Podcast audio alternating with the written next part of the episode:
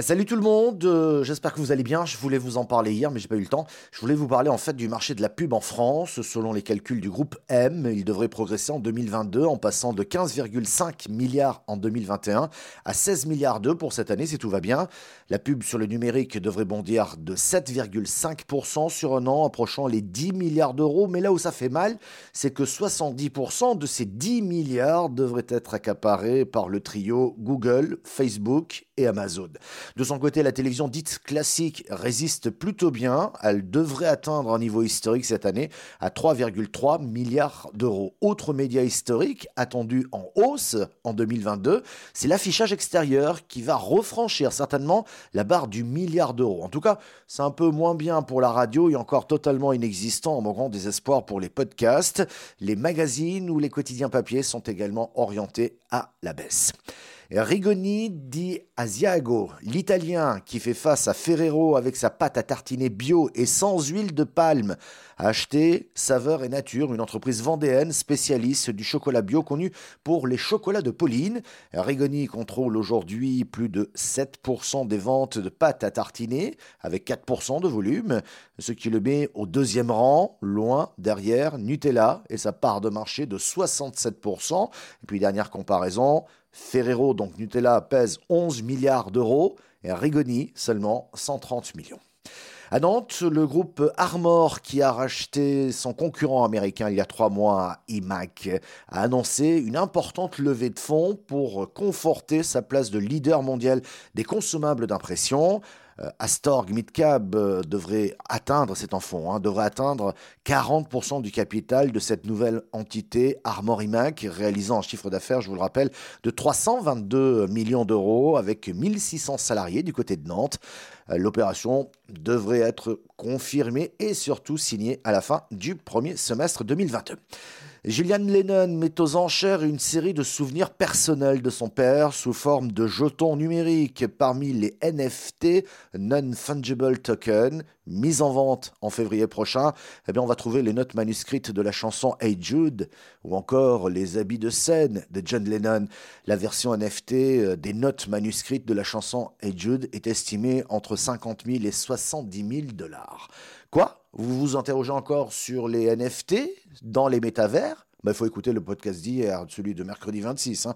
Et pour ne pas vous laisser tomber, parce que je n'aime pas ça, je reprends les explications du quotidien Les Échos. Ils ont fait un joli boulot d'ailleurs pour qu'on comprenne tous à peu près bien.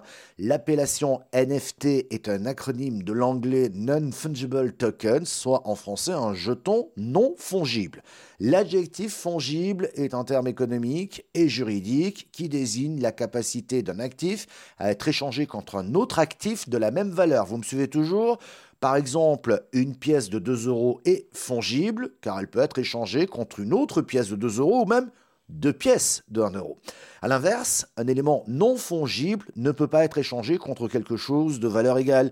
Une parcelle de terrain, un bijou, une œuvre d'art, une bouteille de vin sont par exemple non fongibles et c'est le cas ici. Un NFT ou une NFT, vous appelez ça comme vous voulez, euh, c'est donc un jeton non fongible et il permet d'associer un actif non fongible une image, une vidéo, une musique, une œuvre d'art un jeton numérique. Et donc détenir ce jeton, c'est être propriétaire de cet actif dont l'authenticité est garantie par la blockchain. Par comparaison, tout le monde euh, peut acheter une impression de la Joconde, mais le propriétaire reste le musée du Louvre. Dans une économie dématérialisée, les NFT permettent donc ainsi de posséder un objet numérique. Et merci aux échos pour nous avoir éclairés. Eh, vous n'avez pas compris? Bah, Filez écouter le podcast d'hier, vous y verrez un petit peu plus clair. Allez, pour se quitter, je crois que vous avez kiffé les bateaux ronds, on en a parlé ici même euh, lundi dernier. Eh bien, on va plus loin avec ce reportage euh, que j'ai eu le plaisir de diffuser dans mon émission de télévision. C'est un reportage de la chaîne bretonne TBO. En image, il est dispo sur le site businessclubdefrance.biz. Sinon, voici la version audio, ça marche tout aussi bien. On va parler de ces bateaux ronds. Et direction tout de suite la Bretagne, la construction des bateaux ronds a commencé à Lannion en 2018 déjà. La chaîne TBO nous parlait déjà de ce concept tout droit sorti d'un film de James Bond. Eh bien Mathilde Kemener s'est rendue dans l'usine pour voir ce qui se passe.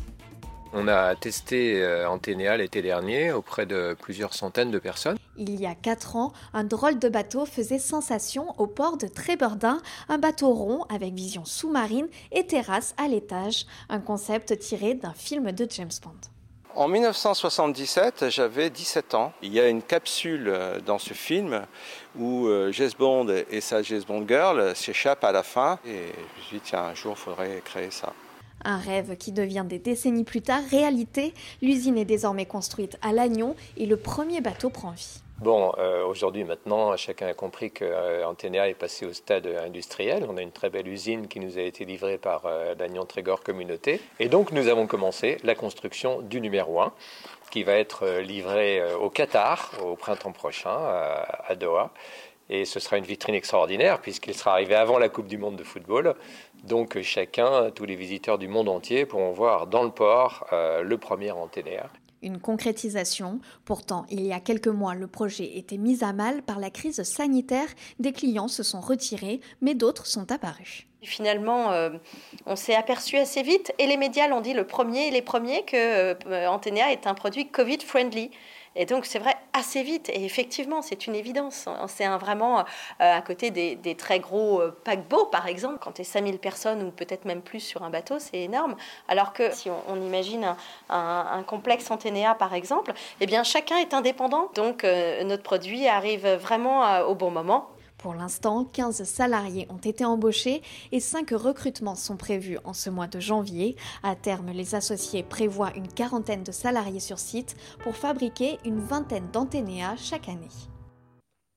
Et demain, ce podcast, eh bien, ce sera la toute nouvelle émission du Business Club de France des entrepreneurs en intégralité et sans coupure.